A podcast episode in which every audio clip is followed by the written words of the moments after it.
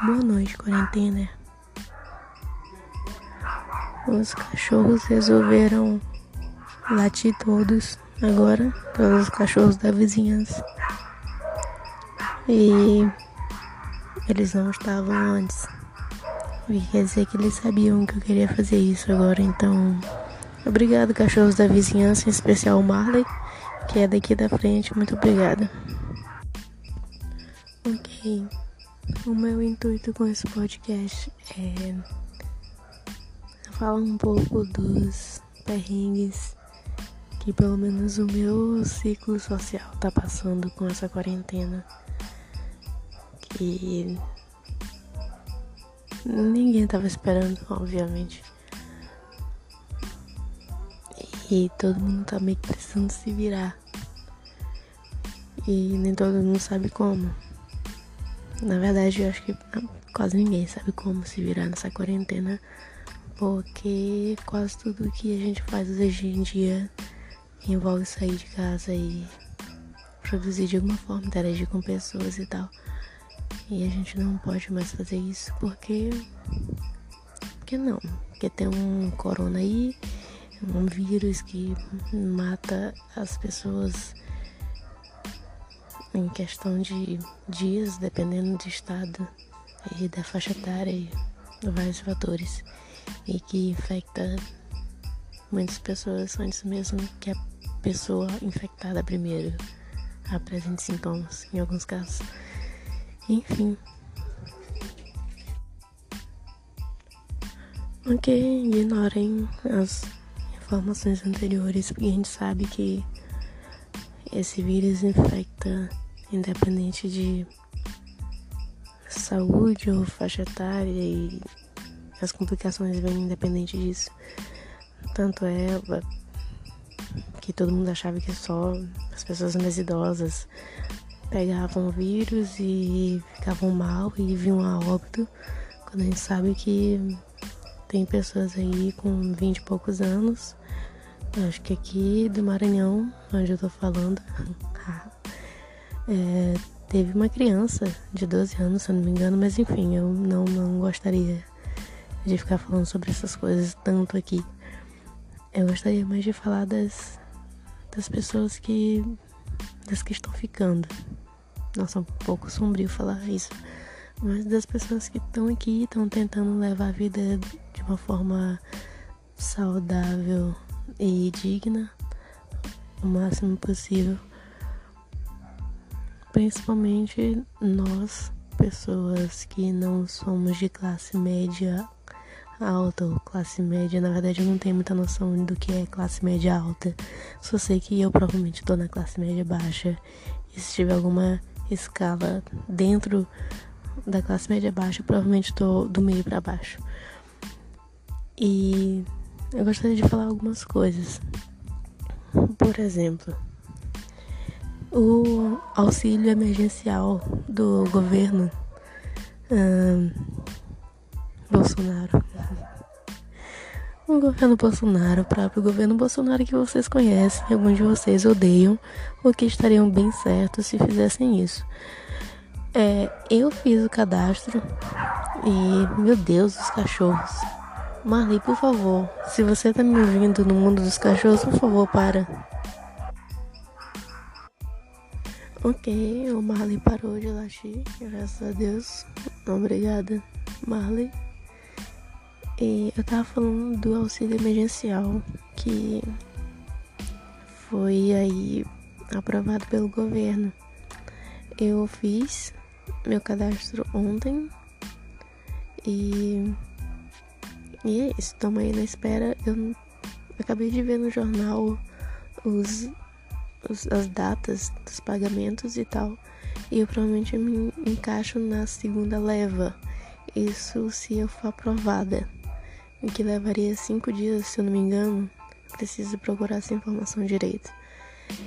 E eu penso em como essa logística de 600 reais é, para cada duas pessoas da família. É isso? são, são duas pessoas da, de cada família, de cada casa, que seriam beneficiadas, cada uma com 600 reais. Isso no caso de autônomos e microempresários, se eu não me engano, microempreendedores. E aqui no caso seriam uns 1.200 para uma família de seis pessoas. É, sendo que tem aqui um, uma criança pequena e tal. E ok que a gente já vive com, com isso. E é super ok. Não, não é super ok. A gente literalmente sobrevive. Mas já seria de grande ajuda. Mas eu penso no quão desesperador é a gente sobreviver nessa nessa loucura toda de pandemia, saca? É tudo que eu vejo no, no jornal, principalmente porque antes disso a gente não assistia jornal, assim. Eu particularmente vi as notícias no Twitter, que aliás é minha principal fonte de informação e que talvez seja um pouco errado, porque enfim. Mas ultimamente nós todos da minha família estamos assistindo jornal, inclusive assistindo novela e assistindo BBB, que inclusive eu acho que é pauta para um outro podcast, pois Babu Reizinho. Claro, obviamente existe até uma que é uma verdadeira fada sensata de toda aquela bagunça, mas enfim, isso seria assunto para um outro podcast. O que eu quero falar de verdade aqui é sobre sobre como uma família de seis pessoas é, pode sobreviver com 1.200 reais, principalmente agora que minha mãe não tá trabalhando e enfim, várias complicações aí. E nós seríamos os provedores, basicamente, da, da subsistência da família.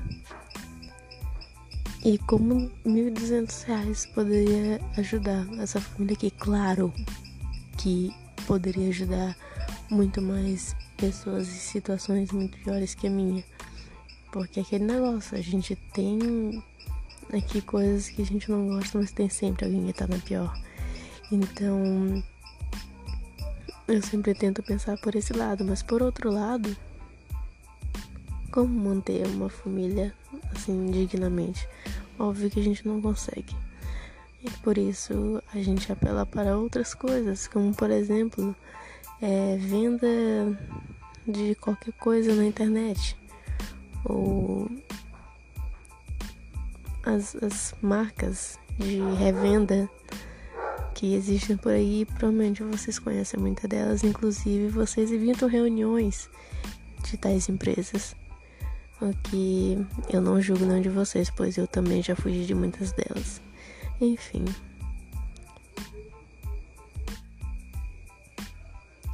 Fora isso, existe toda essa conexão que a gente tá tendo através da internet mais do que nunca. É, eu tenho uma professora muito querida por mim, na universidade. E para quem não sabe, eu faço teatro, licenciatura na UFMA, Universidade Federal do Maranhão, em que ela é uma crítica, talvez ferrinha, da tecnologia, mas nesse momento a tecnologia é basicamente a única coisa que conecta a gente com o resto dos nossos amigos, porque eu não posso mais pegar um ônibus e visitar um amigo porque no trajeto eu posso passar por vários lugares, inclusive de pessoas infectadas. Porque aqui onde eu moro, aqui na minha região, é, quer dizer, agora não muito, mas até um tempo atrás eu ficava tranquila de andar de ônibus porque eu sabia que, sei lá, ninguém iria ter contato com pessoas que vieram de fora do estado, principalmente São Paulo, ou principalmente, né, de fora do país. Mas rico também pega ônibus no terminal, então basicamente eu precisaria pegar um ônibus e passar pelo terminal para poder visitar esses amigos.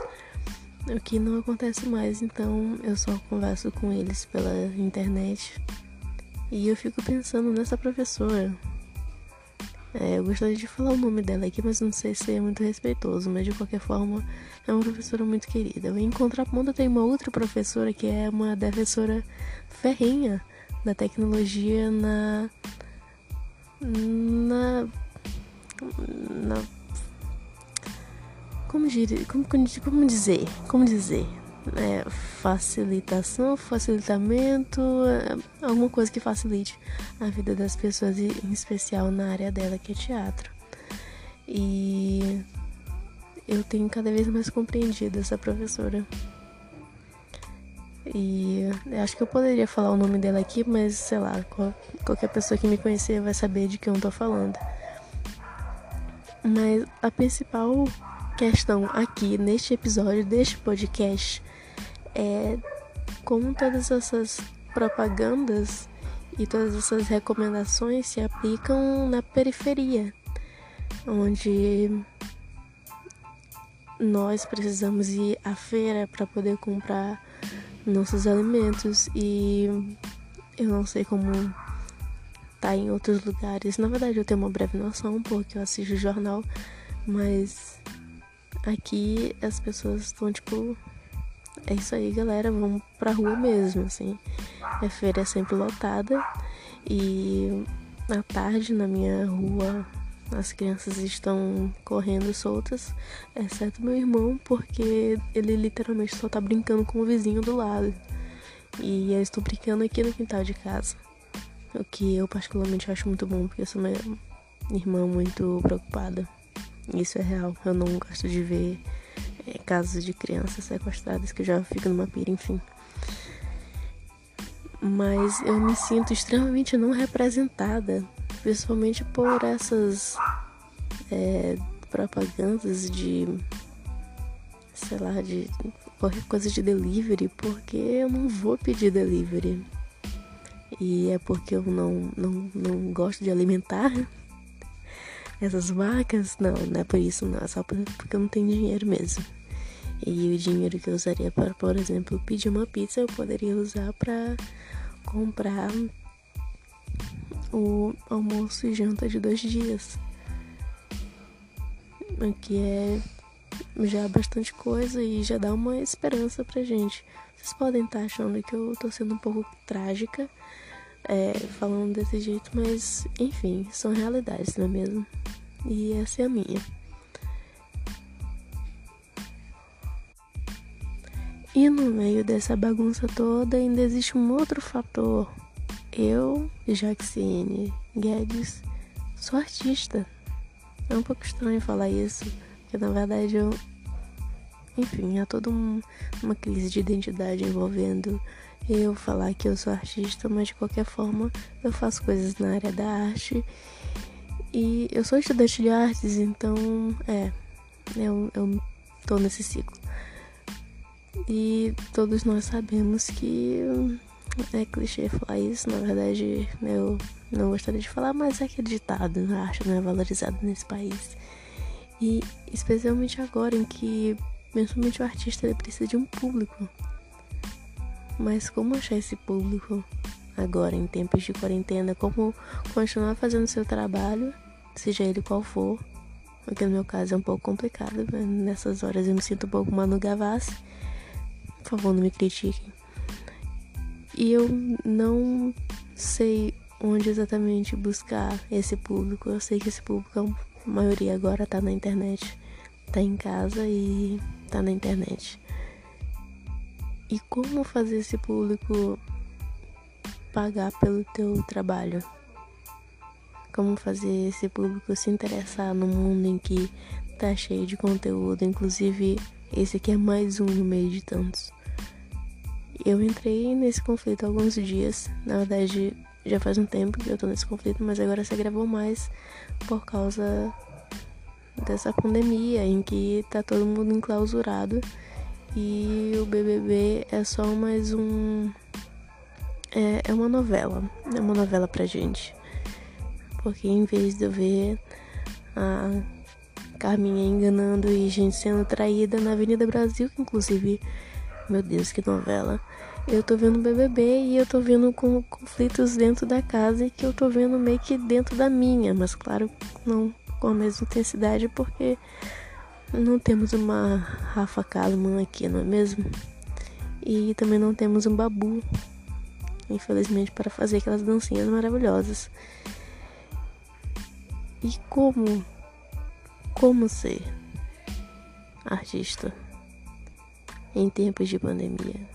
como ainda ir atrás do teu corre, fazer tuas coisas, quando já era difícil antes, quando todo mundo tinha essa liberdade de ir e vir e tal, e, e não tinha medo de morrer tanto assim por uma coisa meio que invisível.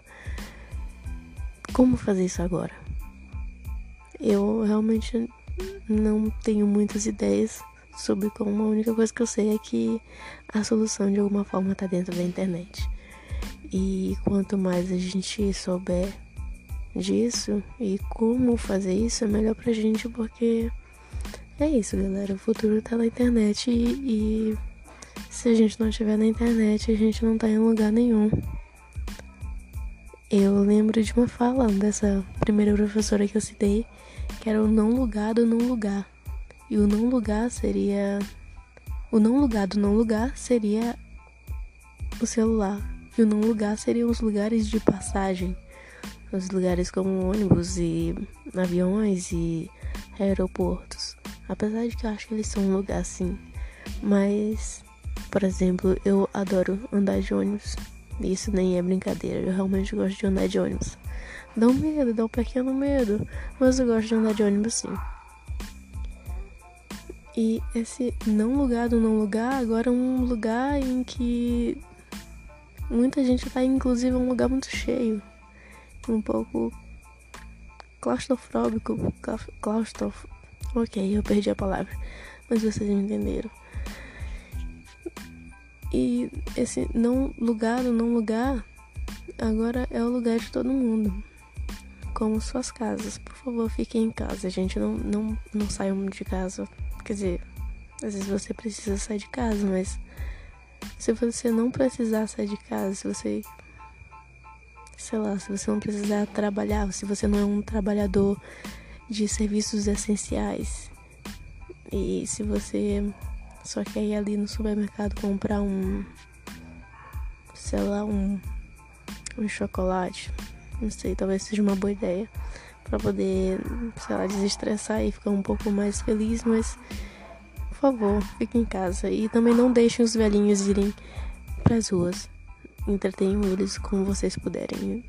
Joguem um baralho, joguem. Fiquem assistindo aqueles canais é, Aparecida ou qualquer coisa do gênero com seus idosos, porque nossa, eu vi cada idoso fazendo cada loucura.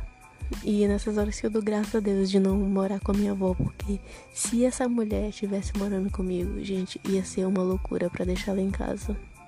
Porque ela já tem mais de 60 anos, mas a mulher, ela tem mais de idade que meu irmão de 6 anos. E eu, eu, eu provavelmente não tô nem brincando. Enfim, não deixe seus idosos na rua.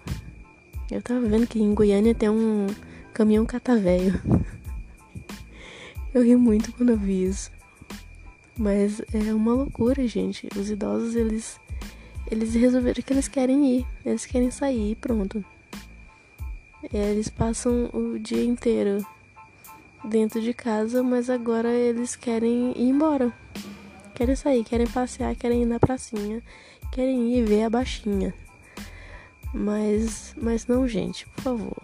Eu sei que provavelmente nenhum idoso vai ouvir esse podcast, mas você, pessoa jovem que mora com seu avô, com seus pais também, por favor, não deixem eles irem na rua. Se você puder levar você mesmo, é o famoso do it yourself. Bote uma máscara, apesar de que há aí controvérsia sobre máscaras, mas álcool em gel sempre e e sabão que é neles que a gente confia agora. E vai fazer as compras. E tentem proteger a família de vocês a todo custo. Porque não tá fácil, galera. Não tá fácil.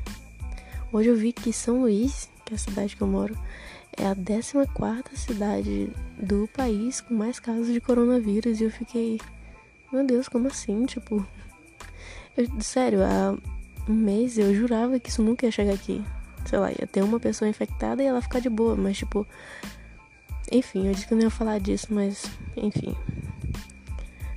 Já tem alguns casos, o que? Quase 100 mortos? Alguma coisa assim. E é preocupante. É muito preocupante. E saber que isso não tá mais só na área nobre, que são as pessoas que realmente estão aí viajando, principalmente para São Paulo. Eu não quero jogar nenhum hate aqui em São Paulo, apesar de algumas pessoas já saberem a minha opinião sobre, mas são essas pessoas que estão indo aí para São Paulo, estão saindo do país e por favor, não, não, não crucifiquem elas, sabe? Tipo, a gente não tem culpa do privilégio alheio e tal. Mas isso tá se espalhando para outras áreas, bairros mais periféricos e tal. Isso é triste porque a gente sabe que o sistema de saúde, assim, ele faz o que pode, mas a gente tá lidando com um vírus que ninguém ainda tem a cura, meio que ninguém sabe muita coisa, a única coisa que sabe é que tem que lavar a mão e tem que usar álcool gel. E estamos todos confinados e se você não trabalha com delivery, se você não não é o dono da Americana, se você não é o dono da Casa Bahia, você tá meio que ferrado. É, é uma palavra adequada.